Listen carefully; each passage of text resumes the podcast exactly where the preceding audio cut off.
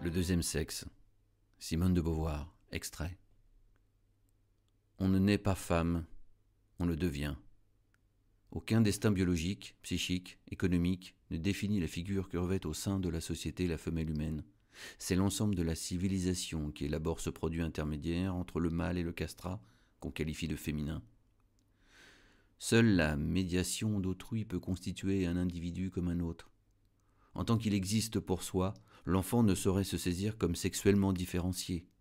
Chez les filles et les garçons, le corps est d'abord le rayonnement d'une subjectivité, l'instrument qui effectue la compréhension du monde. C'est à travers les yeux, les mains, non par les parties sexuelles, qu'ils appréhendent l'univers. Le drame de la naissance, celui du sevrage, se déroule de la même manière pour les nourrissons des deux sexes. Ils ont les mêmes intérêts et les mêmes plaisirs. La succion est d'abord la, la source de leurs sensations les plus agréables. Puis ils passent par une phase anale où ils tirent leur plus grande satisfaction des fonctions excrétoires qui leur sont communes. Leur développement génital est analogue, ils explorent leur corps avec la même curiosité et la même indifférence. Du clitoris et du pénis, ils tirent un même plaisir incertain. Dans la mesure où déjà leur sensibilité subjective, elles se tournent vers la mère, c'est la chair féminine douce, lisse, élastique qui suscite des désirs sexuels. Et ces désirs sont préhensifs. C'est d'une manière agressive que la fille, comme le garçon, embrasse sa mère, la palpe, la caresse. Ils ont la même jalousie. S'il naît un nouvel enfant, ils la manifestent par les mêmes conduites colère, bouderie, troubles urinaires. Ils recourent aux mêmes coquetteries pour capter l'amour des adultes.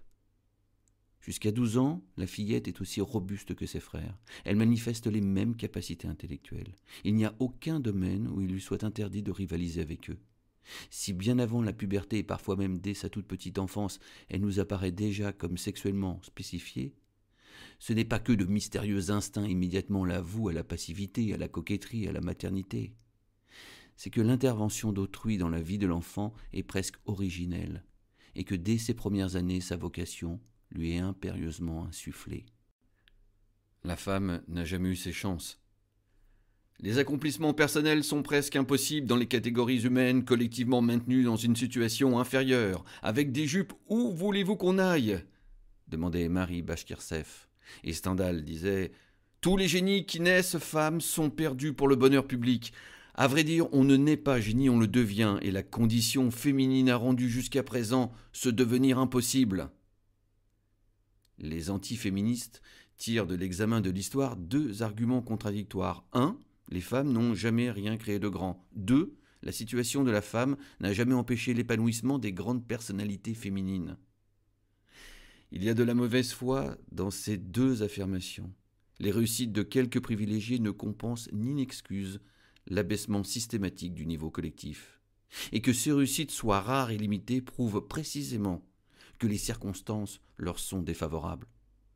Comme l'ont soutenu Christine de Pisan, Poulain de la Barre, Condorcet, Stuart Mill, Stendhal, dans aucun domaine la femme n'a jamais eu ses chances.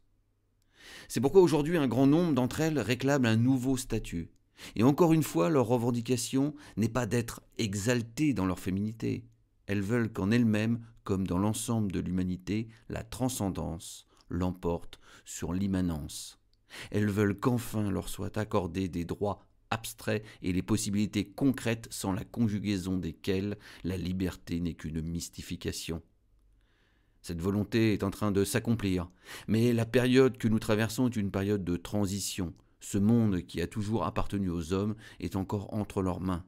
Les institutions et les valeurs de la civilisation patriarcale en grande partie se survivent les droits abstraits sont bien loin d'être partout intégralement reconnus aux femmes. En Suisse, elles ne votent pas encore. En France, la loi de 1942 maintient sous une forme atténuée les prérogatives de l'époux.